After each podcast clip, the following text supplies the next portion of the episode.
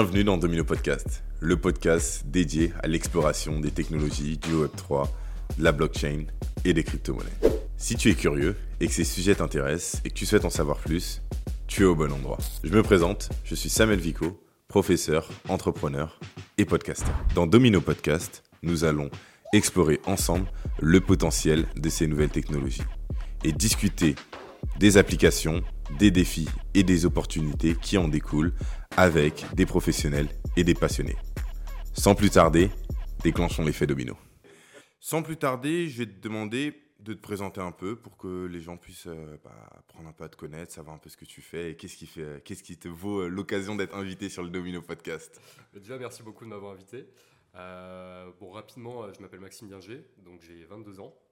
Je suis actuellement en Master 1, donc, et j'entame bientôt ma dernière année d'études d'ingénieur à l'ESILV en majeur FinTech et Blockchain, donc spécialisé dans le développement blockchain, infrastructure technique, aussi un petit peu de finance décentralisée. Et euh, si tu veux que je revienne un petit peu sur mon parcours, euh, moi j'ai fait au départ une, classe préparatoire, donc euh, PTSI. Et mon objectif premier, c'était de, devenir pilote de ligne. Mmh. Bah, nickel, donc j'ai fait ma première année PTSI, tout s'est bien passé. On m'a proposé de passer en PT étoile et je me suis vite rendu compte qu'en fait l'ingénierie classique, mécanique, m'intéressait pas du tout. Donc, je suis parti faire mes concours pilote de ligne. Mmh. Et à côté, je me suis dit, ouais, on sait jamais ce qui peut se passer. Je vais quand même me mettre à la fac dans un cursus en informatique au cas où. Bon, j'y suis allé, ça s'est bien passé. Et ce qui s'est pas bien passé, malheureusement, c'est la crise du Covid. La crise du Covid, euh, j'ai dû annuler du coup mes plans de, devenir pilote de ligne et j'ai continué deux ans à l'université. Alors, pourquoi la crise du Covid annule les plans Covid? C'est euh, les cours n'étaient plus dispensés, c'était quoi? Crise de l'aviation. En gros, les pilotes n'étaient plus embauchés, il n'y avait plus rien. Ah. J'avais des potes pilotes de ligne qui se retrouvaient livreurs de pizza ou à travailler au McDo avec un ah, prêt. Ah, carrément, livreur de pizza? Ah, carrément, avec un prêt à 100 000 euros à rembourser derrière, quoi. Ah oui. Donc mes parents, tu vois, ils m'ont dit, ouais, fais peut-être euh, un petit master, une petite licence avant, et puis après on verra, quoi. Ouais. Et euh, du coup, bah, j'ai continué à l'université, mhm. sauf que l'université ne m'a pas plu, parce qu'en fait, je ne trouvais pas les infrastructures, on va dire, pour que les étudiants puissent entreprendre. Hmm. Donc je me suis dit, quitte à, quitte à tuer encore trois ans d'études en, vue toujours de faire pilote, autant faire une école d'ingénieur. Puis j'ai regardé et je suis tombé sur les Sylves. Et les Sylves à la Défense, génial. Euh, de la finance, le cursus FinTech et mhm. surtout l'association Cryptosphère. Là j'ai fait, ah ouais, c'est génial, j'y vais pour ça. Donc j'ai intégré les Sylves en 2020, si je me plante pas. 2021. 2021. Et euh, j'ai tout de suite rejoint l'asso Cryptosphère. Et en fait, Cryptosphère, c'est la plus grosse association étudiante française, voire même européenne, qui compte plus de, 800 membres et alumni. Et en fait, l'objectif, c'est euh, d'immiscer tous les étudiants curieux et intéressés par, par le Web3, donc euh, les technologies de la blockchain, de l'IA, au sein d'une même asso. Mhm. Donc j'ai dit, c'est génial. En fait, c'est vraiment un, complément de, formation que je peux avoir, en plus de, de, ma majeure qui est très technique. Et comment ça se passe concrètement dans Christosphère, du coup? Alors, dans Cryptosphère, en fait, il y a des antennes. Et chaque étudiant est libre de rejoindre une antenne. Donc, dans son école mhm. et de développer du coup l'activité blockchain, crypto euh, au sein de son école et de participer après au niveau France. Moi actuellement je suis président de CryptoSer France. Et en grosso modo je chapeaute un petit peu l'activité donc de toutes les antennes. Mhm. et euh, si tu veux comment ça se passe, euh, on est 22 antennes réparties partout en France, école de commerce, G, fac. Et l'idée c'est qu'on c'est très horizontal en fait comme, comme gouvernance c'est que nous, on s'assure que tout se passe bien à l'échelle française. Mhm. Et en fait, euh, régulièrement, on se fait des points, voilà, tous entre les antennes, on discute du développement, des différentes activités, des partenaires avec qui on va faire des hackathons, des, événements, des choses. Et voilà, c'est génial. Ok. Et du coup, Cryptosphère, euh, après on va revenir surtout sur ta partie. Comment tu as fait pour euh, devenir le fameux président de Cryptosphère? Mais au-delà de ça, c'est Cryptosphère. Organisation, là tu m'as dit hackathon, euh, organisation en cellules, un peu euh, chaque, euh, membre. Qu'est-ce qu'ils apportent Qu'est-ce que Cryptosphère apporte pour quelqu'un qui, par exemple, qui est dans une école, qui veut peut-être bah, créer une cellule de Cryptosphère dans son école ou comment ça se passe et c'est quoi Qu'est-ce que, Quelle est la proposition de Cryptosphère? Bah, En fait, au départ, si tu veux, Cryptosphère, c'était vraiment l'idée d'être un, une porte d'entrée dans le Web3 et j'ai envie de dire presque un complément de formation à la formation classique de l'étudiant. Ça, en fait, ça a été fait en 2017 par Thibault Langlois-Berthelot à Kedge, Marseille. Et euh, une fois que ça a pris dans son antenne, donc dans son école, il y a d'autres écoles qui se sont dit Mais c'est génial, moi aussi j'ai envie de monter un club asso. sur la crypto. Thibault leur a dit mais écoutez, pourquoi pas vous rallier en fait sous la bannière cryptosphère. Hmm. Et petit à petit, c'est comme ça qu'on a grossi. Et donc au départ, c'était vraiment faire des événements, des meet-ups, des formations, se former et se faire un réseau. Hmm. Et maintenant, on est plus sur une dynamique d'entreprendre. C'est ce que je vois depuis un an. Et euh, par exemple, Jules Foy, qui a Cryptosphère, a lancé il y a, on va dire, ouais, à peu près une dizaine de mois, mm -hmm. Cryptosphère Accelerator. Il est parti du constat qu'en fait, Cryptosphère, les gens rentrent pour apprendre, pour se faire un réseau, et qu'à un moment donné, en participant à des conférences, en participant à des hackathons, eh ben, on monte une équipe, on monte un projet. Mhm. Et l'idée, c'est que là, ils ont fait de l'intrapreneuriat. Maintenant, comment faire de l'entrepreneuriat? Comment les accompagner véritablement? Et donc, il est parti de ce besoin et il a monté le Cryptosphère Accelerator, mhm. qui a pour objectif, pas vraiment d'incuber, mais d'accélérer, on va dire, des projets de cryptosphère et d'ailleurs, en leur faisant bénéficier du réseau de cryptosphère et de notre expertise étudiante et du mhm. marché, et euh, tout, bonnement de, en fait, de les immiscer pleinement dans, dans l'écosystème. Ok, ok, top. Et aujourd'hui, Cryptosphère, 22 antennes, tu m'as dit. Ouais. Euh, combien d'étudiants? Euh, Combien d'étudiants? Écoute, au total, on est 800 avec les alumni, donc je dirais peut-être 500 étudiants, 300 alumni. Ok, ok. Et pour rentrer dans Cryptosphère, faut être étudiant Il faut être étudiant, exactement. Pourquoi? C'est, on va dire, un petit peu notre, notre ADN. Ok, très bien. C'est comme ça. Ok, très clair. Ok, et comment toi, tu as gravi les échelons? Comment toi, Maxime, t'es arrivé à être euh, le numéro uno? Alors, euh, en fait, c'est marrant parce que euh, quand j'étais quand j'étais à la fac, moi, je voyais les associations à la fac et je me mhm. suis dit, être dans une asso, c'est une perte de temps. J'étais en objectif, il faut entreprendre, il faut faire du business. Et euh, j'avais monté une petite micro-entreprise, machin, je mhm. faisais des sites web, super. Et en fait, en rentrant à Les Sylves, moi, j'étais plutôt intéressé par la finance. Donc, j'ai mhm. commencé dans un pôle un peu finance, trading. Et puis, euh, je me suis rapidement rendu compte que petit peu la loose, quoi. La finance, euh, mhm. c'est pas avec ça vraiment, en fait, que tu allais gagner ta vie, du moins à mon échelle. Et je me suis dit, ce qui est plus beau, en fait, c'est de contribuer à une communauté et de construire des choses. Donc, suite à ça, je suis devenu président de l'antenne Cryptosphère de Vinci, mhm. donc qui regroupait trois écoles au niveau du pôle Léonard de Vinci. Donc euh, c'était vraiment de la structure administrative, euh, de la proposition de, formation. On a fait un pôle IA, un pôle finance, un pôle développement. Ça a vachement pris. Là, je me suis fait vraiment un réseau et j'avais cette sensation de bah, d'offrir et de proposer quelque chose à des étudiants. Je trouvais ça beau. Et je mhm. me suis dit, mais en fait, un engagement associatif, c'est génial parce que tout ce que tu donnes, en fait, en retour, tu, vas avoir quelque chose de, plus grand que tout simplement de l'argent. Et euh, ça, en tant qu'étudiant, pour moi, c'est très important, hmm. surtout quand tu veux entreprendre. Et donc, à la suite de ça, Mathias Vallée, l'ancien président CryptoSar France, m'a proposé, est-ce qu'à tout hasard, j'étais intéressé de devenir président France Là, j'ai dit oui, avec grand plaisir. Et, euh, donc voilà, maintenant je suis dans la boucle, tout se passe bien. Et top. Après, un parcours quand même, euh, même si tu dis, voilà, tu, tu, nous as dit, ouais, j'aurais aimé être pilote de ligne. Et en second choix, tu fais quand même de super belles études. Et notamment, là, l'année prochaine, c'est euh, double diplôme à UCLA. C'est ça, exact. Là, je pars à UCLA en septembre. Comment ça se passe quand tu pars à UCLA Tu continues avec Cryptosphère? Ça se passera comment? C'est, c'est ok. De, de l'autre, l'autre côté. Euh, bah, blockchain, décentralisation. Donc en soi. Use case parfait. Voilà et puis euh, moi l'objectif c'est aussi de rencontrer un petit peu les, communautés là-bas, les clubs asso euh, bah, qui sont présentes en Californie et même un peu partout ailleurs. Mhm. Et puis euh, moi, objectivement, actuellement dans Cryptosphère, je suis plus dans de l'administratif, de la supervision, je je suis pas mhm. tant dans l'action. Mhm. Donc moi j'ai juste besoin d'être disponible pour l'ensemble de l'association quand ils ont besoin de moi.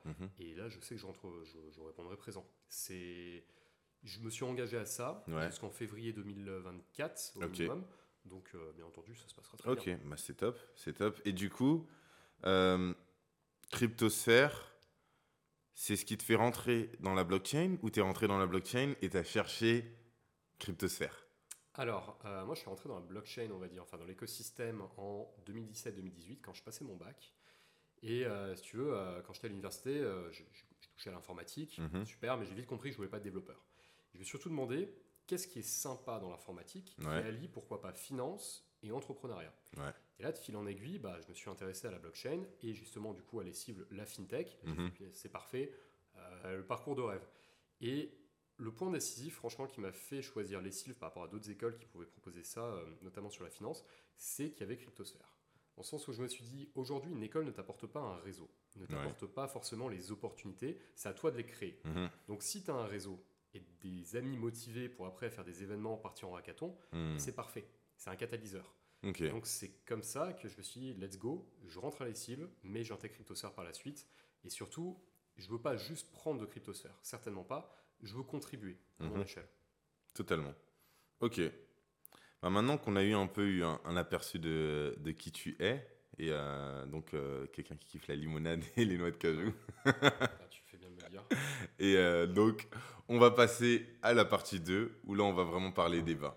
À tout de suite. On est de retour, Maxime. Alors, là, cette partie 2, ça va être vraiment un petit moment sur lequel on va parler un peu de bah, ton expérience en tant qu'étudiant. Euh, vraiment partager ton expérience en tant qu'étudiant qui, est, euh, qui kiffe la blockchain et qui met les mains dans le Web3 parce que tu as, aussi des, des projets que, dont j'avais entendu parler. Si tu voudras nous en parler, ce sera, ce, sera top. Et bah, j'aimerais savoir, toi aujourd'hui, en tant qu'étudiant, euh, comment est-ce que tu vois le Web3 de demain? Ouais, alors, concrètement, moi je le vois comme une véritable opportunité. Mhm. alors, ça fait un peu bateau, mais euh, concrètement, il faut, faut, se repositionner par exemple dans le contexte du, web, dans les années 2000. Euh, il y avait tout à faire. Mhm. Et concrètement, avec le Web3, c'est qu'on change de paradigme et il y a tout à refaire en se basant sur ce qui a été fait dans le Web 2. Et donc pour moi, en fait, ça laisse une véritable place à l'innovation et à l'entrepreneuriat. Et, euh, tout le monde, en fait, peut, véritablement euh, s'y mettre. Quoi. Ok, mais tu penses que les gens... Alors, aujourd'hui, on est dans une ère où maintenant, c'est techniquement possible de rendre aux gens, par de manière digitale, la propriété de leurs données, de tout ça. Est-ce que tu penses que les gens sont prêts pour ça? Est-ce que tu penses que même les gens ont envie de ça? Est-ce que dans les années 2000, on était prêt à avoir Internet? Vraiment, ou même dans les années 90, tu vois c'est, Je pense que l'adoption, l'adoption viendra dans peut-être 10-15 ans. Mhm. Mais notre génération devrait être prête. Après, je suis peut-être un peu biaisé. Moi, je suis dans, comme dit, je suis en école d'ingé, tout le monde euh, touche à Internet, l'informatique, euh, ça va, tu vois. Mhm. Mais j'ose espérer que notre génération, génération 2000, mhm. utilise vraiment à l'avenir 100% de technologie Web3. Même à mon avis, si, même s'ils la comprennent pas, à un moment donné, il va y avoir un moment où tu l'utiliseras sans l'avoir. Ouais. C'est obligé. Ok. Ouais, totalement. Moi, moi je suis, je suis d'accord. Dans tous les travaux que j'ai faits, moi, mon, mon gros, euh, mon gros point, mhm. c'est de dire aux gens, euh, ça sert strictement à rien d'essayer de bassiner tout le monde, que tout le monde puisse comprendre la blockchain. Euh, je donne souvent l'exemple. Bah, J'en ai deux. J'ai un, c'est ma mère. Elle utilise WhatsApp mieux que moi, mais elle, si je lui demande comment fonctionne WhatsApp, elle, pourra, elle ne sait même pas que les messages sont cryptés. Euh, hmm. En tout cas, devraient être cryptés d'un point A à un point B. Et euh, toutes les parties techniques, elle y comprend rien. Mais parce qu'elle en a une utilité, elle, sait totalement l'utiliser et elle a absolument ah pas besoin de le comprendre. Et c'est la même chose comme Internet. Les gens ils disent souvent, euh, je demande, bon là c'est un peu biaisé parce qu'on est que deux et on, sait un peu. Mais quand je, tu demandes dans une salle où il y a 100 personnes, tu demandes, ok, qui sait réellement comment fonctionne Internet? Mais le fondement technique est super complexe. Personne ne sait. Et même, des, même ceux qui savent coder, c'est compliqué. Parce que moi, je pensais savoir, et comme je pose souvent cette question, un jour, j'ai vraiment fait les recherches, et je me suis dit, ah ouais, en fait, je ne savais pas tant que ça. Et lorsqu'on sait ça, bah, au final, tout le monde utilise Internet. Tout le monde n'a pas besoin de savoir ce que c'est qu'Internet, mm. mais Internet résout des problèmes. Et donc, je pense que c'est comme ça que le, le Web3 va changer le monde. Et aujourd'hui, j'ai ma petite, euh, j'ai ma petite phrase favorite qui est que la blockchain ne fait pas le café. Quelles sont les limites du Web 3 aujourd'hui et pourquoi tu penses que ok le Web 3 va peut-être changer le monde, mais comment est-ce que le Web 3 va changer le monde? Internet fait pas le café non plus. C'est, si tu veux, le, Web 3 c'est ni plus ni moins qu'une surcouche et une amélioration de, du, protocole Internet et de ce qu'on mhm. fait aujourd'hui. Et c'est juste, après c'est ma vision. Euh, le fait de vouloir faire du Web 3, c'est gagner en souveraineté. Hmm. À tout niveau, en privacy, en euh, partage de la donnée, en gain de valeur sur ta donnée, sur tout ce genre de choses. Mhm. Alors, c'est clair que ça n'est pas le café. Euh, et c'est limites, euh, j'ai envie de te dire, c'est peut-être un peu tôt aujourd'hui pour parler de limites, mais moi je pense qu'à l'heure actuelle, 2023, la seule limite pour le moment, c'est, c'est on va dire, l'innovation et peut-être le quantum. Hmm. Euh, ordinateur quantique, euh, on n'y est pas encore. Euh, mais pour moi, en fait, il y a tellement de surcouches à mettre, tellement d'améliorations, tellement de projets à construire mhm. que tu peux vraiment en fait repartir d'une base d'internet qui est très solide mhm. en rajoutant des, des, tools qui sont utiles à la communauté, mhm. pour la communauté, et euh, qui changeront la vie de tout le monde. Et c'est ça aussi, c'est que le Web3, on le voit peut-être un peu trop. Si tu veux, il y, a, y a ceux qui le voient vraiment d'un point de vue investissement, blockchain, crypto. Tu as ceux qui le voient vraiment d'un point de vue technique. Il ne faut pas oublier l'aspect communautaire. Totalement. C'est que derrière, au départ, la blockchain, Bitcoin, Ethereum, c'est les cypherpunks. Mm. C'est euh, l'idée de euh, se dire qu'aujourd'hui, super, on a Internet, on a tout ça. Euh, mais concrètement, c'est les États derrière qui contrôlent ces outils-là. L'utilisateur final perd, et c'est très dystopique, perd en souveraineté. Et, et, au-delà des États, c'était l'idée même du Web 2 qui était d'ouvrir Internet, mais au final, le partage des données a été pris en compte, pris en considération simplement et géré par bah, les GAFAM qui, au final, centralisent le tout. Et au final, il n'y a pas vraiment cette liberté qu'on a cherchée pendant longtemps. Ah On ne l'a pas forcément parce que bah, il y a ces grosses boîtes qui centralisent tout et qui font les choses dans leur intérêt. Bien sûr. Après, pour moi, il n'y a pas d'adoption si tu n'as pas quelqu'un qui se place justement en tant que service mhm. provider, comme le ferait Google, Facebook, ce genre de choses. Et on va le voir dans le Web 3. Mhm. Mais moi, je me place plus à l'heure actuelle de ceux, ou du moins de la communauté, qui crée les outils vraiment euh, pour ensuite construire des surcouches par-dessus, si tu veux. Mhm, C'est-à-dire que, euh, par exemple, là, j'étais à, à, Prague le week-end dernier, et Vitalik, donc, euh, qui était là, j'ai eu la chance de le voir, très, très, très, intéressant. Elle a dit un truc qui m'a marqué, c'est ne cherchez pas dans le Web 3 à construire des empires construisaient des outils. Hmm. Et ça, c'est très fort. Vas-y, développe. Ça, ça marqué. Ça, ça m'intéresse bien, ça. Bah, en fait, ce qu'il voulait dire, c'est que euh, aujourd'hui, Internet, les softwares, euh, tout, si c'est autant répandu, euh, répandu aujourd'hui, mhm. c'est par rapport au mouvement open source. Totalement. Et dans l'écosystème Web3, si on a envie de faire mieux, pareil, à la limite, il faut absolument qu'on continue dans cette dynamique.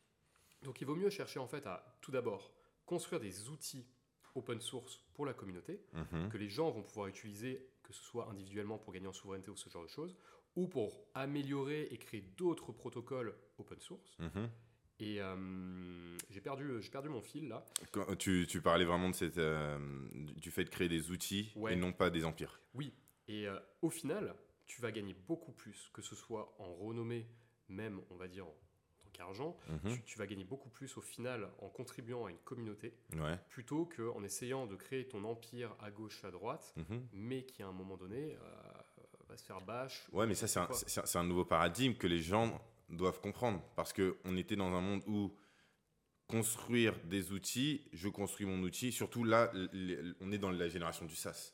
Tout le monde veut construire un SaaS, du coup, tout le monde veut construire effectivement des outils, mais je veux construire mon outil mais qui est monétisé. Qui est monétisé. Comment se fait Parce que les gens ils se disent, bah, euh, moi l'une des boîtes que j'affectionne particulièrement c'est Odoo, mhm. mais mis à part Odoo, les gens ils se demandent, mais si je fais de l'open source, comment je me rémunère? Mais en fait, il faut pas partir euh, forcément dans l'objectif toujours de vouloir faire de l'argent. Hmm. C'est pas comme ça. À un moment donné, quand tu donnes, tu vas recevoir à un moment donné, et ce sera toujours mieux qu'avoir essayé de grappiller quelques euros par-ci par-là. Ça c'est clair et net. Après, euh, l'open source a toujours existé. Mhm. Euh, enfin, toujours, je veux dire, dans ces 20-30 dernières années. Internet, euh, la plupart des choses, tu regardes Google Chrome, Mozilla, ou même aujourd'hui iOS, mhm. sans Linux, qui est open source, on n'aurait pas nos OS actuels, tu vois. Totalement. c'est juste qu'aujourd'hui, en fait, avec la blockchain et le Web3, les geeks sont devenus un peu stylés. Mhm. Et on entend beaucoup plus parler de ce genre de choses, des protocoles open source qui sont mis en avant, machin. Et après, comment faire de l'argent sur euh, quelque chose d'open source? Moi, j'ai parlé d'un projet, euh, que l'un de mes projets que je monte en annexe avec des copains. Euh, nous, on bosse sur de la cryptographie. Donc, je ne vais pas rentrer dans les détails, mais concrètement, on, ce serait une alternative au Zero Knowledge Proof. Et donc, notre idée première, c'est de créer les librairies cryptographiques pour la communauté, mhm. de créer un SDK pour les développeurs, pour qu'ils puissent après plug leur application dessus, construire par-dessus. Ça, on le donne. Derrière nous, bah, on, est financé par X fondations derrière, parce qu'il faut bien qu'on puisse se dégager du temps. Bien sûr. Et à la fin, le business model, c'est de dire, OK, moi je vous ai donné l'infrastructure, vous pouvez le refaire. Par contre, la personne peut remodifier le code, ce genre de choses. Mhm. Moi, après, j'ai proposé pourquoi pas un système SaaS où je me charge de faire l'intégration, tout le suivi, de te configurer des API si tu veux, ou ce que voilà. Mhm. Et c'est là où tu vas monétiser ton produit. C'est dans, une première, dans un premier sens, tu vas le mettre en open source libre à tous, et dans le mhm. deuxième, bah, je, me, je me mets en tant qu'intermédiaire de confiance, ou plutôt intégrateur de confiance de la solution pour toi, parce que tu n'as pas forcément le temps de le plug à, à ta DAP ou ce genre de mhm. choses. Totalement. Donc voilà, moi c'est comme ça que je l'envisage. Bah, moi, moi je le vois beaucoup. Je sais que, tu sais que ça, par exemple, c'est une stratégie qui est beaucoup utilisée, euh, même euh, dans la formation ou même dans la vente, euh, par exemple, de templates. Tu expliques à quelqu'un comment faire son template, par exemple sur Notion. Il y a beaucoup de trucs comme ça. Voilà, un template Notion, c'est assez facile à faire. Mm. Tu fais ça, tu fais ça, tu fais ça, tu fais ça. Et en vrai, c'est pas si facile que ça parce que le gars, il t'a donné un template qui, lui, euh, en tout cas, il t'a montré ce que lui, il aurait fait rapidement. Et si tu veux le refaire, ça te prend effectivement du temps, c'est ah complexe. Et en fait, il t'a dit, bah, maintenant que tu sais le faire, mais en soi, si tu as de l'argent et que tu n'as pas le temps de le faire, logique. Voilà mon, euh, voilà mon service. Tu as juste à acheter le template que j'ai fait à 9,99€, à 10,80€, à 10 euros et quelques, ainsi de suite. Et donc, c'est comme ça. Donc, je le vois énormément dans. C'est à peu près ça que tu t'expliques. Ouais, ouais, ouais. enfin. ça, c'est les climats en hackathon. Ça me, défonce à chaque fois.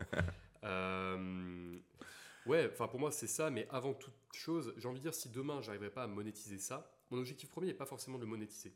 C'est vraiment me dire, à mon âge, mhm. avoir pu contribuer à la communauté, avoir pu faire un truc cool. Et même si j'arrive pas à le monétiser, et ben hmm. demain, si j'ai envie d'être embauché dans un grand groupe, bah, c'est une belle carte sur le CV. Bah oui, totalement. Euh, voilà, j'ai fait de la cryptographie, voilà, j'ai ça qui est open source, utilisé par euh, X milliers de personnes. je pense une centaine de zinzins de la cryptographie, ça s'arrêtera là. Ok, d'accord. Euh, mais, voilà, dans la communauté, c'est petit, les gens se connaissent, et les outils, c'est toujours les mêmes en fait. Mais totalement. Donc, moi, j'ai plus à gagner en faisant, en faisant comme ça. Ok. Donc, c'est quand même une stratégie euh, assez, euh, assez long-termiste, euh, assez bienveillante, je trouve. Et je le retrouve beaucoup dans la blockchain. C'est-à-dire que dans la blockchain, il y a quand même ce, cet aspect où, en vrai, la plupart de ceux qui sont dedans, là, ils commencent à avoir un peu plus de monde parce que ça commence à devenir un peu le mainstream. Hmm. Mais moi, quand j'ai commencé dedans, c'était vraiment des anarchistes, des utopistes, des gens qui allaient sauver le monde de X et Y manière et euh, des personnes bien avides qui voulaient juste faire énormément d'argent, mais qui comprenaient que ils pouvaient faire, euh, ils pouvaient mettre de l'argent, se faire énormément d'argent, mm. mais en même temps avoir quelque chose qui a du sens. Du coup, euh, allier les deux, ou en tout cas avoir des comportements qui leur font gagner de l'argent, et si ça contribue à, à, la beauté du monde après, tant mieux. C'est clair. Après, c'est un peu le débat que j'ai avec des potes qui, qui, eux, font leurs études en finance. Moi, mhm. Moi, j'ai pas choisi de faire ingénierie financière parce que j'ai. Euh, je vais peut-être me faire taper dessus. Mais je trouve que dans la finance, concrètement, tu ne crées rien. Ok. Fondamentalement, trader, c'est pas de la création de valeur. Ok. Pourquoi? Pourquoi? Est-ce que, est -ce que euh, en, en, prenant un trade, euh, même sur du forex ou je ne sais mhm. quoi, tu vas construire quelque chose que quelqu'un va pouvoir utiliser ou qui va être utile à la société? Moi, je te parle de création de valeur, pas, de valeur monétaire. On est d'accord, on est d'accord. Et là où je me dis dans, dans, la fintech et la blockchain de manière générale, mhm. c'est que tu vas créer un outil. Donc là, tu crées de la valeur dans le sens où tu vas avoir un objet, un tool que quelqu'un va pouvoir réutiliser. Ouais. Ça, c'est chouette. Donc là, il y a mhm. vraiment création presque matérielle. Ouais. Euh, mais c'est un software. Et ensuite, tu peux faire de l'argent avec. Mhm. Donc là, tu as aussi une certaine forme de création de valeur. Et moi, je préfère ça. Me dire qu'avec mes mains et mon cerveau, j'arrive à te créer un, un outil révolutionnaire entre guillemets, mais qui va plaire à des gens, qui va être réutilisable et qu'en plus je vais pouvoir potentiellement monétiser. Ça, ça me plaît. Mhm. C'est, euh, en fait, tu as, tellement la place à la créativité. Mhm. C'est ça que je trouve fou. Euh, moi aussi, c'est ce qui m'a attiré le plus dans, dans la blockchain. C'est bon, déjà le fait que ça aille super vite et que moi, j'aime quand les choses vont vite. Et euh, la capacité de créer, la capacité de te dire que tu peux rêver, mais avec un peu de, côté pratique, un peu de stratégie, hmm. bah, tu te retrouves très vite en fait à créer quelque chose et à ne pas avoir de limites. Donc c'est euh, c'est juste incroyable. Et moi, c'est ce qui m'a attiré le plus euh, dans le monde du Web 3. C'est vraiment cette capacité à, à, ouvrir le champ des possibles que, euh, que je ne trouvais nulle part ailleurs. Actuellement, tu nous as parlé de ton projet. Tu en as un seul ou tu en avais Je crois que tu en avais deux, non? Ça, c'est un projet vraiment tech, ingénierie qu'on a mhm. fait suite à des hackathons. On va revenir là-dessus. Mais actuellement, euh, j'ai cofondé donc euh, une entreprise qui s'appelle Orae. Ok. Et celle-là, si tu veux, qui est bien différenciée avec mes autres projets tech potentiellement, mhm. c'est que là, on se place sur un use case business. Okay. Orae, c'est un ensemble d'outils Web3 blockchain pour les maisons horlogères donc Parce que je, suis un passionné d'horlogerie. Et euh, il y avait plein de problèmes à, résoudre. Mhm. Typiquement, euh, la communication, euh, la traçabilité, l'authentification des montres, tout ce genre mhm. de choses qui peuvent être justement solvées par l'ajout d'une surcouche Web3 blockchain. Mhm. Après, il y a, y, a, plein de solutions qui peuvent, qui peuvent exister pour de l'authentification, de la sécurisation, ce genre de choses. Mais moi, avec ma, ma vision Web3, euh, notre outil qui sera bientôt présenté, c'est vraiment 100% Web3. Hmm. C'est-à-dire que euh, quand on parle de NFT, c'est des vrais NFT, mhm. c'est-à-dire qu'ils sont storés on-chain, il n'y a pas de metadata qui se balade sur des serveurs, euh, machin, c'est un PDF ou quoi. Hmm. Non, non, on utilise vraiment de bout en bout. Et ce serait quelle blockchain?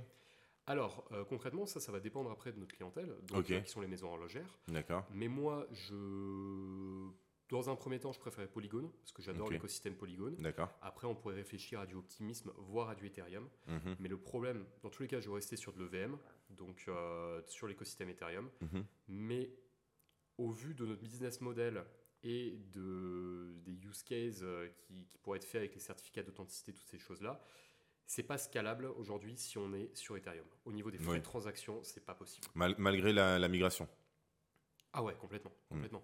Et même euh, aujourd'hui, moi, notre solution, euh, c'est pour les maisons horlogères. Mm. Ces gens-là, euh, le Web 3, comme dit, ils n'ont pas forcément envie de savoir comment ça fonctionne. Mm. Eux, ils veulent quelque chose de scalable et ils vont se dire pourquoi, pourquoi vous utilisez vous Orae plutôt que d'utiliser un SaaS classique? Qui va me faire de l'authentification, sécurisation, ce que tu veux.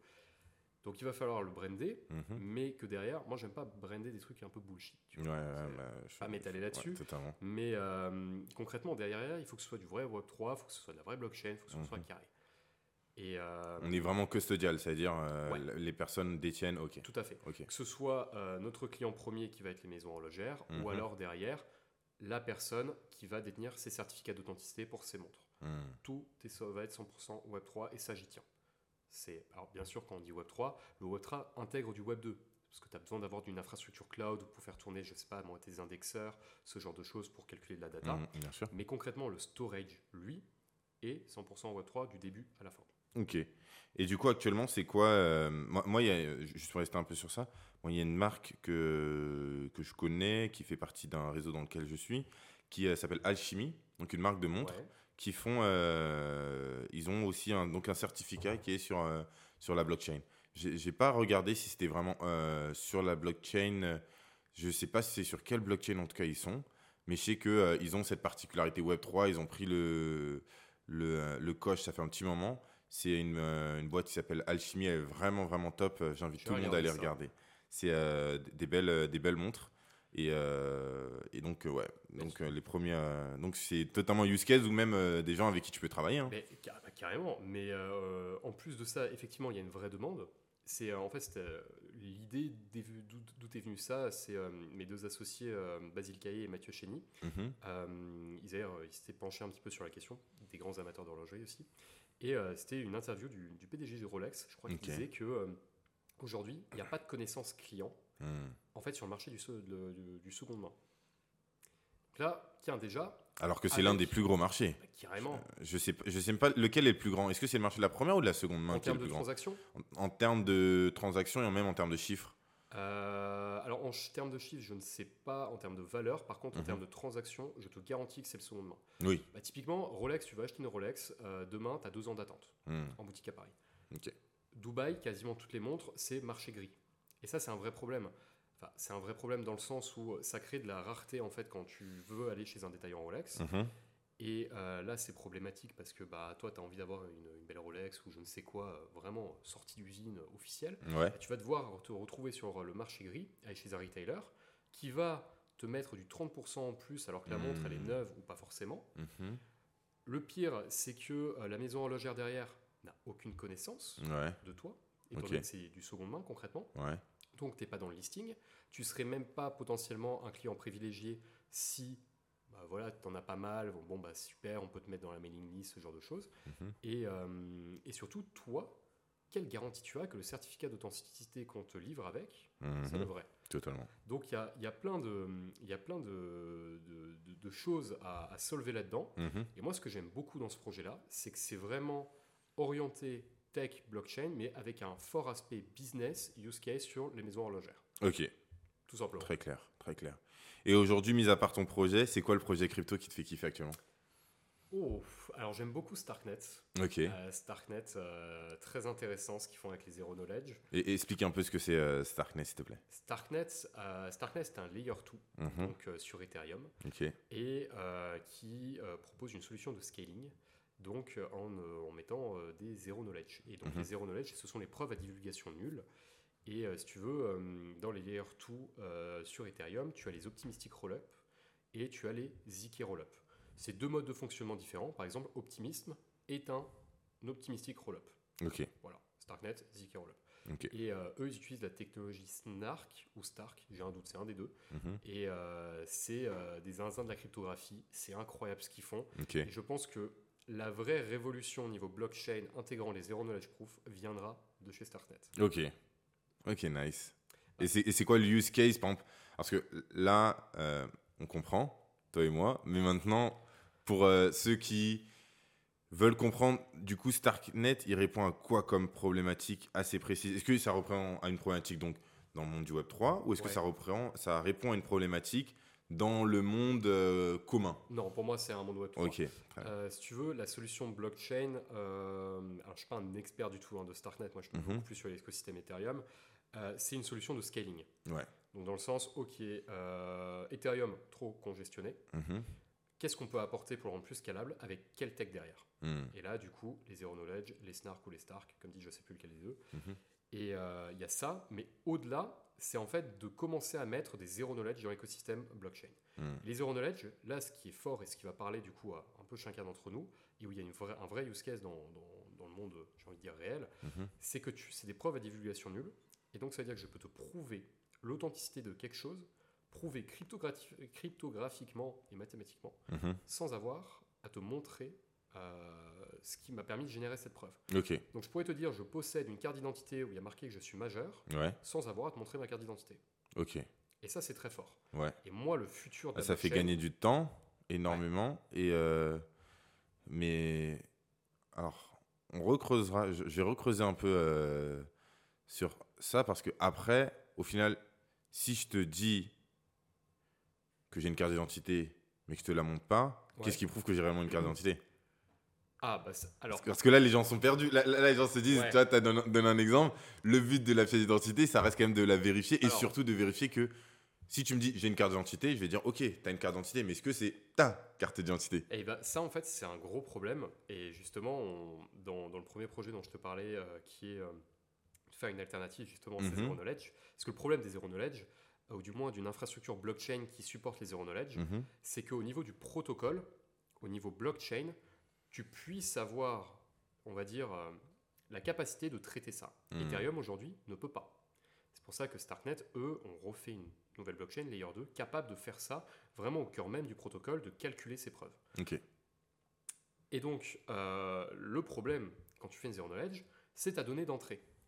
C'est D'accord. Euh, pour, pour, générer une preuve, tu as besoin en fait de faire entrer une donnée mhm. qui va être traitée, qui va être générée, donc qui va avoir une preuve. Ensuite, tu as un verifier. Et mhm. ce verifier, c'est-à-dire que moi je te donne ma preuve, le tu vas passer par le verifier et le verifier va dire oui, oui, c'est bon, c'est valide. Et donc il y a tout ce système de comment je m'assure de la donnée d'entrée.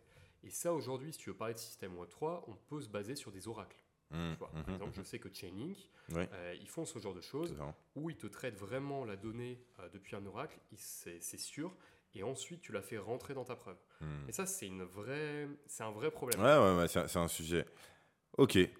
Euh, on va enchaîner sur une autre partie que j'aimais bien qu'on s'intéresse, c'est en tant qu'étudiant, tu entreprends. Ouais. Moi, j'ai été président d'un club d'entrepreneurs lorsque j'étais encore en école de commerce.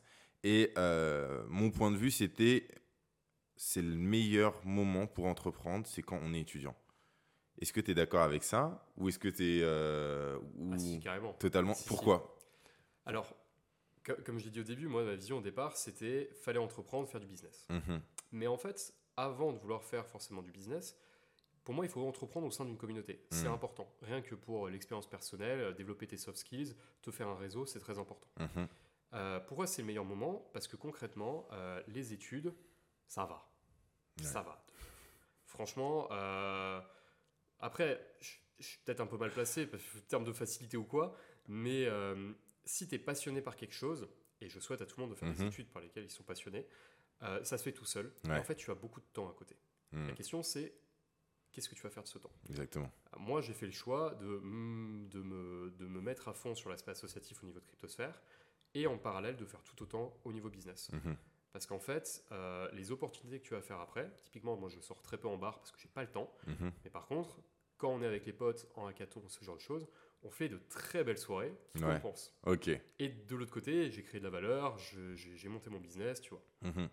Donc, euh, pour moi, c'est le meilleur moment d'entreprendre parce que tu as le temps, parce que c'est aussi le moment où euh, l'étudiant va se construire. pour moi, il faut entreprendre de toutes les manières. Bah, moi, je suis très d'accord. Je rajouterais même euh, quelques points. En général, hein, même si quand on est étudiant, on n'a pas l'impression que c'est le cas, mais en général, effectivement, on a du temps. On a énormément de temps. Euh, on a aussi la possibilité d'avoir des professionnels. Et moi, je le dis souvent à mes étudiants, c'est que euh, lorsqu'ils m'ont, souvent ils payent leur école, mais même s'ils ont déjà payé l'école, c'est ils ont accès en fait à des professionnels qui peuvent solliciter. C'est-à-dire, moi, un étudiant qui vient me voir, qui dit, euh, monsieur, je suis en train de travailler sur tel projet, j'aimerais avoir votre avis. Bah, moi, j'aurais aucun souci à lui dire, ok, bah, dans mon emploi du temps, la semaine prochaine, j'ai une heure de libre, on se fait un zoom et tu m'expliques tout de A à Z.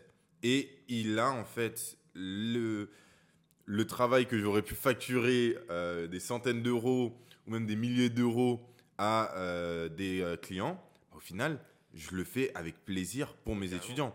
Donc, je trouve que c'est un moment où on a accès à de la ressource, on a accès à du temps, euh, on a aussi accès à quelque chose où les répercussions ne sont pas énormes.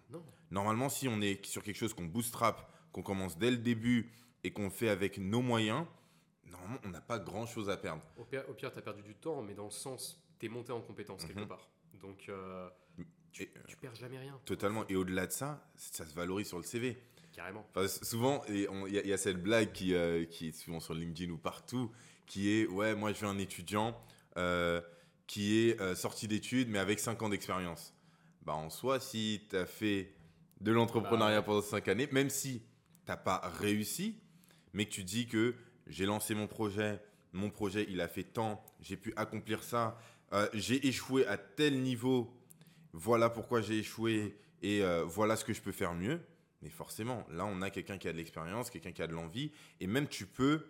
Euh, moi, je sais qu'aujourd'hui, en, tant que, euh, en tant que professeur, et même mm. parce que je continue d'apprendre, mais j'apprends beaucoup plus parce que je suis conscient de ce que ça peut m'apporter dans le business. Oui.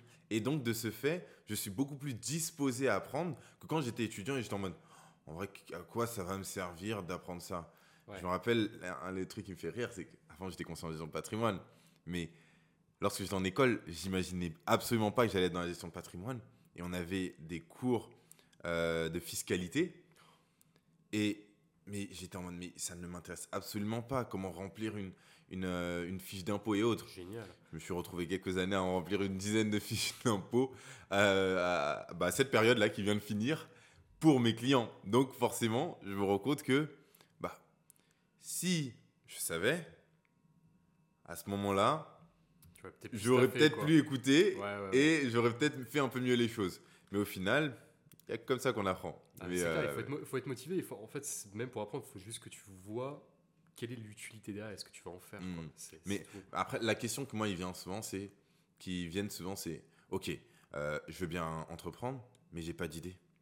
Ah. Comment, les gens ils font? Parce que tu dois être comme moi, des idées, on tape dans un arbre, il y en a 10 qui tombent. Mais maintenant, c'est la question est, quand j'ai pas d'idée, ou quand mon idée elle est pas révolutionnaire, ou quand je sais pas comment faire, ou j'ai pas la compétence technique, comment je fais? Ouais, as... déjà, t'as pas besoin que ton idée elle soit révolutionnaire. Ok. Tu, peux juste trouver des besoins. Je suis grave d'accord. et ensuite tu essayes de les résoudre. Mhm. Et que ça peut être juste, ça peut être à la fois des besoins, on va dire, en termes business. Mhm. j'ai ce problème-là, il faut, faut, le solver. Ou alors un besoin technique. Mhm. Et là, par exemple, dans je dis la cryptographie parce que je suis là-dedans en ce moment, euh, tu vois que tu as ce problème qui n'a pas, été, euh, qui n'a pas été résolu. Euh, tiens, est-ce que je peux essayer de faire quelque chose justement pour le résoudre? Et ensuite, par-dessus ça, tu vas avoir des besoins business qui vont se mettre. Pour moi, c'est d'abord la technique, ensuite le business mais tu trouves des idées. Et après, c'est pas, c'est pas, c'est pas obligatoire de devoir trouver une idée ou un besoin, parce que tu peux aussi t'associer à hmm. des gens qui ont besoin de tes compétences. Et après, j'aimerais juste revenir sur euh, ce que tu avais dit sur euh, oui, le fait que les étudiants ont du temps pour entreprendre. Mhm. Euh, moi, je pense aussi aux étudiants qui, malheureusement, ont besoin de beaucoup bosser à côté ouais. pour financer leurs études. Ouais. Et ça, c'est clair. C'est, au bout d'un moment, c'est trop compliqué de vouloir tout faire. Je suis d'accord. Hein. Mais moi, j'étais dans cette, dans, dans, cette, dans cette situation. Moi, je me rappelle en, lorsque j'étais en première année donc euh, d'école de commerce, mmh. j'ai fait post-bac euh, directement, j'ai enchaîné. Et du coup, première année, j'avais la chance, c'était la première fois en plus qu'ils faisaient ça dans l'école de commerce, c'était euh, un, emploi, un emploi du temps aménagé. Du ah, coup, j'avais cours que le matin, mais c'était intense, c'était 7h30 ou 8h, non, c'était 8h, 12h30. Donc, c'était des, des bons gros paquets, mais on faisait ça que le matin. Et euh, l'après-midi, on avait euh, libre pour pouvoir aller travailler. Du coup, moi, j'avais mon travail à côté, je faisais des choses, mais ça, c'était la première année. La deuxième année, ce qui était super intéressant, c'était que j'ai fait l'alternance. Ouais. Et en alternance, j'ai eu beaucoup plus de temps. Parce qu'au final, euh, je faisais qu'un, entre guillemets, un 35 heures, même si je travaillais un peu plus, mais je faisais qu'un 35 heures, quelles que soient les semaines. Alors que là, j'avais un peu plus de 20 heures de cours, 20, 20 et quelques, entre 20 et 25 heures de cours par semaine, plus 25 euh, heures de taf mm. que je faisais euh, par semaine. Et à l'époque, je jouais aussi au basket, donc j'avais 15 heures de, de basket euh, en plus. Belle semaine. Donc j'avais des semaines extrêmement chargées. Et quand j'ai fait de l'alternance, au final, ça m'a permis déjà de payer mon école, d'avoir des revenus. Monter en compétences. Monter en compétences. Et surtout, c'est à ce moment-là où j'ai commencé à gérer bah, le club des entrepreneurs, à faire des choses. J'avais aussi monté j'avais aussi monté une boîte à l'époque avec quelqu'un, c'était un truc dans l'univers de la musique. Euh, qui s'appelait Rent et tout.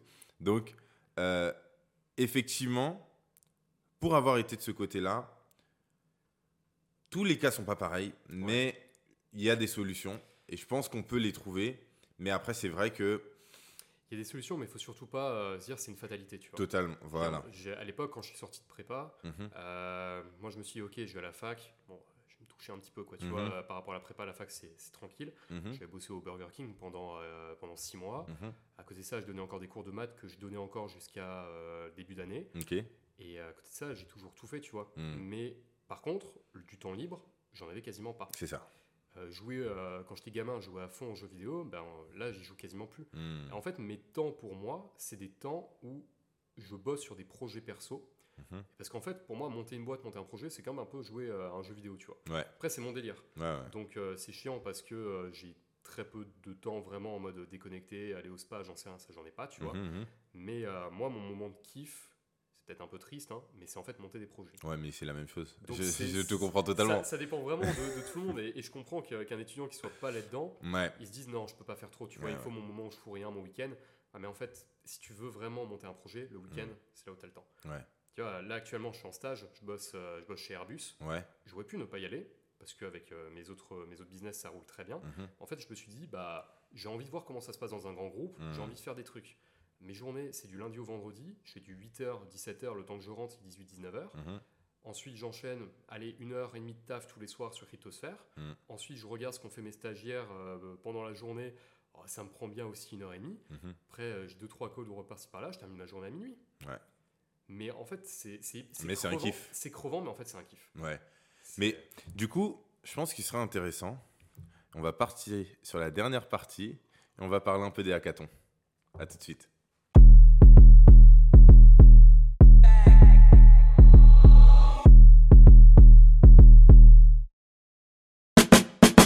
Donc, du coup, nous revoilà. On va parler hackathon parce que là, on a parlé un peu en, euh, en tant qu'étudiant. Je pense que un des super moyens, et ce que vous faites très bien, euh, il, semble que chez Christosphère, c'est euh, c'est vraiment l'un des points que vous faites euh, le mieux, si je ne me trompe pas. Alors ouais, on en organise quelques-uns chez Christosphère, mais, mais concrètement, on en participe. on participe à beaucoup d'hackathons surtout. Ok. Et ça, partout dans le monde, tu vois. Alors, redis-nous un peu, qu'est-ce que c'est qu'un hackathon et c'est quoi l'intérêt d'un hackathon? Alors, qu'est-ce que c'est qu'un hackathon? J'ai envie de te dire, moi j'aime bien le présenter comme ça, ça me fait marrer. Tu prends, ouais, je sais pas moi, 3000, 4000 geeks, mhm. tu les fous dans un super endroit, ça peut être le Louvre ou je sais pas quoi, euh, et tu les fais bosser pendant 72 heures mhm. sur des thématiques en lien avec l'industrie crypto, blockchain. Mais que des geeks? Alors justement, geek, au départ, c'est ça le hackathon. C'est vraiment euh, les mecs machin. Aujourd'hui, t'as tout. Ouais. T'as tout et surtout, c'est stylé. Dans le sens où euh, c'est des super endroits. Mhm. Aujourd'hui, t'as des geeks, mais t'as des business, t'as des designers, t'as tout. Et là, ça fait de très belles équipes mhm. qui vont hacker. Et donc, par hacker, en fait, c'est innover. C'est pas mhm. vraiment du hacking, euh, on en parler. Qui vont innover, du coup, pendant, euh, pendant trois jours, mhm. en lien avec les partenaires. Et euh, à côté de ça, tu as des conférences, des thématiques. Là, par exemple, à Prague, c'était très axé sur la privacy, sur le futur d'Ethereum. Et à côté de ça, on pouvait bosser sur de la count abstraction, sur ce genre de choses, avec des partenaires comme Scroll, Optimism, euh, je ne sais même plus, il y en avait tellement. Mhm. Euh, et c'est un très bon moyen en fait pour les étudiants de rencontrer des acteurs de l'écosystème d'un mhm. point de vue industrie, de rencontrer aussi des, mentors, des conférenciers, et bah, de mettre les mains euh, dans le cambouis mhm. pour, pour développer des, petits projets. Quoi. Et à la fin, gagner des prix, peut-être aussi avoir des subventions, qu'on appelle des grants, et poursuivre ton projet. Et, du coup, actuellement, par exemple, là, Prague, c'était quoi les subventions qui, euh, qui, étaient proposées ou même le, prix euh?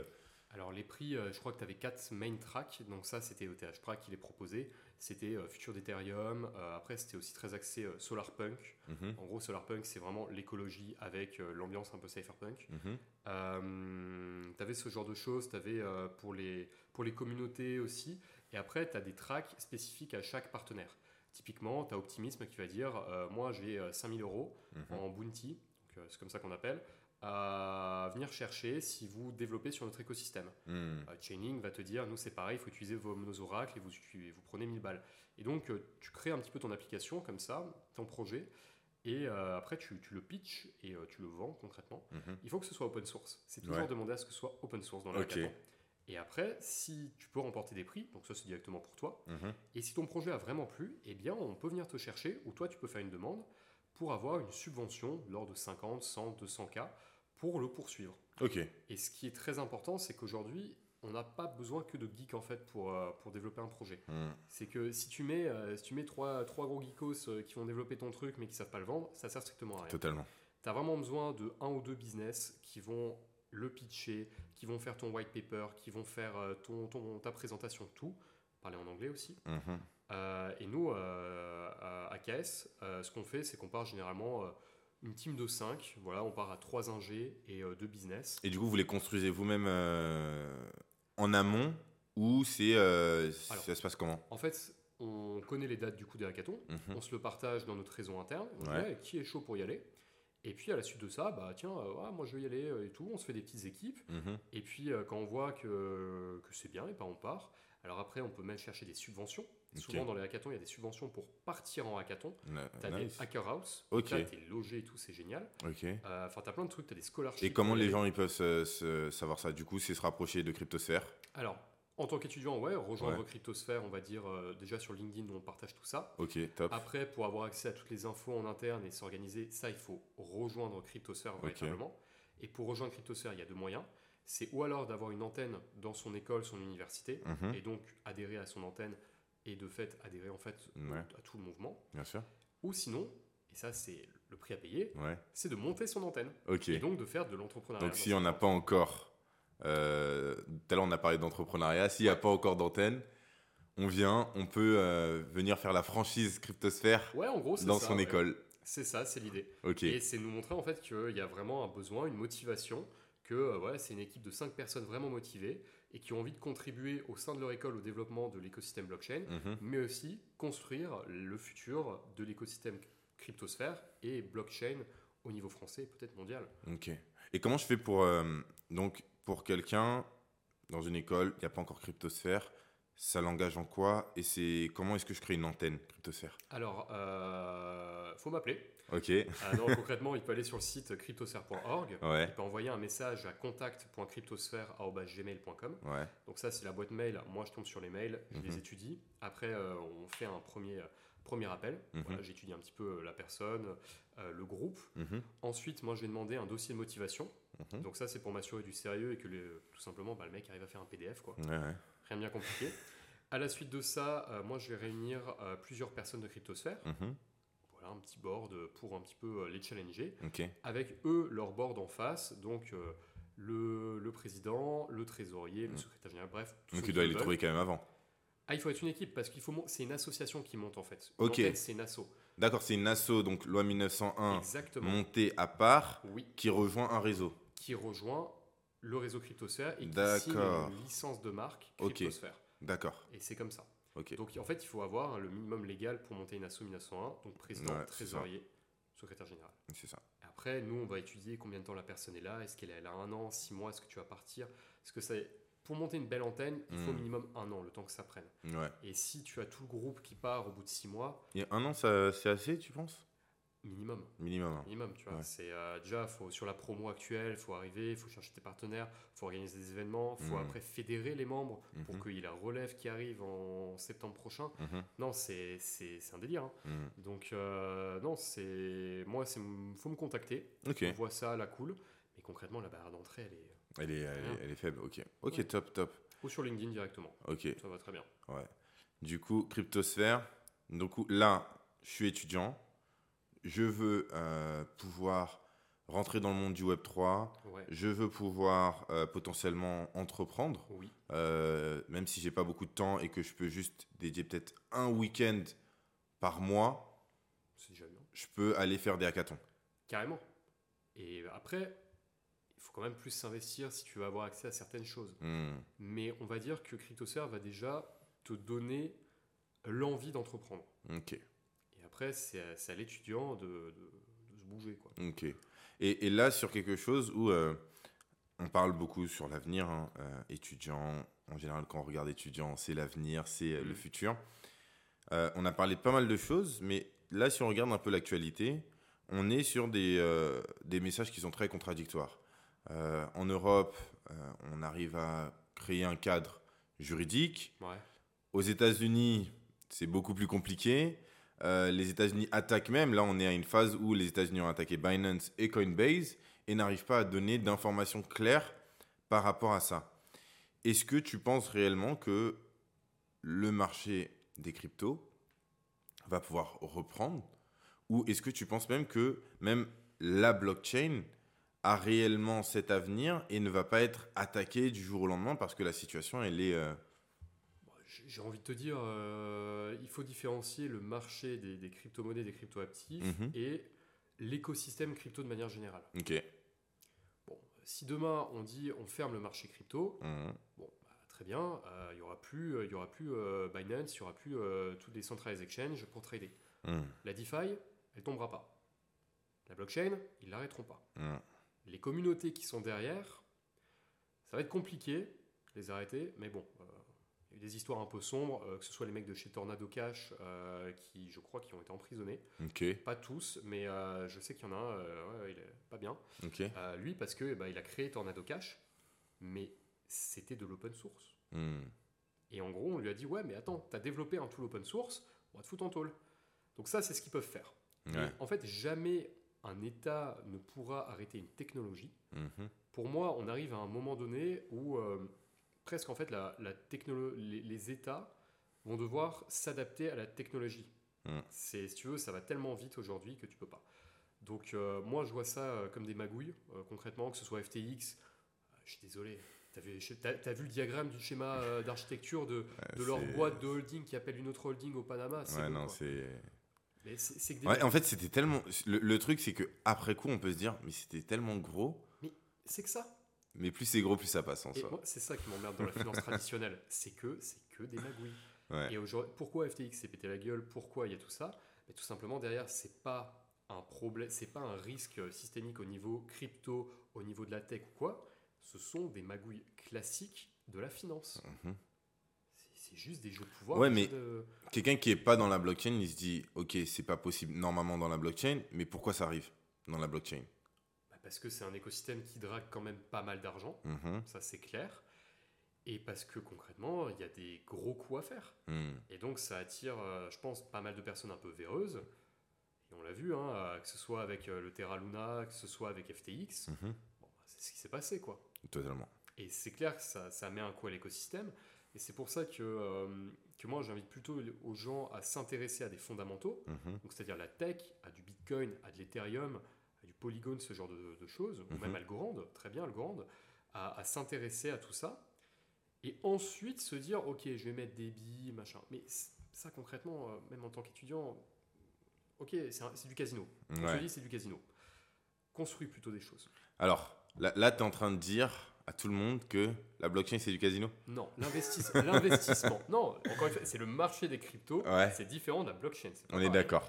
Non, moi, je veux dire, quand tu investis parce que le truc, euh, vas-y. Euh, Bitcoin, bah, le, truc le Dogecoin. Le, truc a l'air fun, vas-y, je mets 100 balles. c'est ah, là, c'est du casino, ouais. du casino. Si tu investis dans une boîte parce qu'elle te plaît, parce que tu connais les cofondateurs, je ne sais quoi, ça t'intéresse, mhm. c'est réfléchi. Totalement. Acheter du Bitcoin, c'est pas du casino. Mhm. Mais sur un coup de tête, te lever un matin, voir qu'il y a un plus 5%, mettre 100 balles, c'est du casino. Mhm. C'est ça la différence. C'est comment tu approches l'investissement. Et après, moi, comme dit, je me suis détaché de ça. Je ne regarde plus mon portefeuille. C'est pour moi, c'est la tech, l'écosystème avant tout. Et ensuite, dans tous les cas, on fera de l'argent dans cet écosystème-là. totalement. Mais contribuer avant, c'est l'essentiel. Ok, top. On arrive un peu à la fin de notre, euh, de notre podcast. C'était vraiment cool. Avant de nous laisser, est-ce que tu aurais euh, peut-être un ou deux conseils que tu aimerais donner euh, aux jeunes, aux étudiants, aux gens qui ont envie de rejoindre Cryptosphère, aux gens qui ont envie de créer euh, peut-être euh, le, concurrent de Christosphère qui va vous pousser, je sais pas. Qu'est-ce ah, que tu... Il n'y aura pas de concurrent. non, non.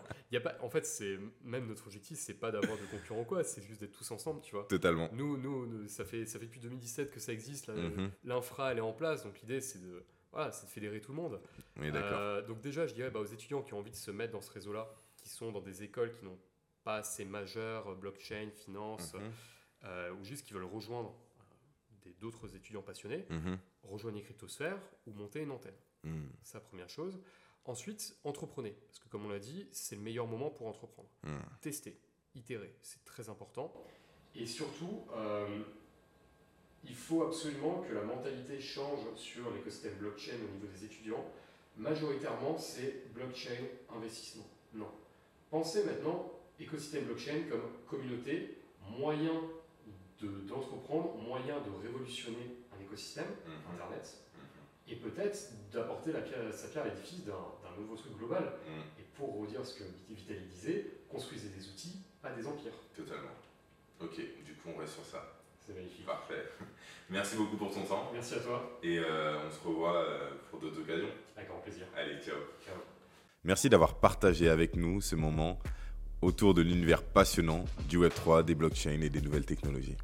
Si tu as aimé ce podcast, je t'invite à le partager autour de toi, tes amis, tes collègues, et surtout à nous donner 5 étoiles, lâcher un like, et n'oublie pas de t'abonner. Sinon, je te donne rendez-vous la semaine prochaine à 12h. En attendant, n'hésite pas à consommer nos snack podcasts pour encore mieux comprendre l'univers de la blockchain. Et en attendant, déclenchons l'effet domino. Allez, ciao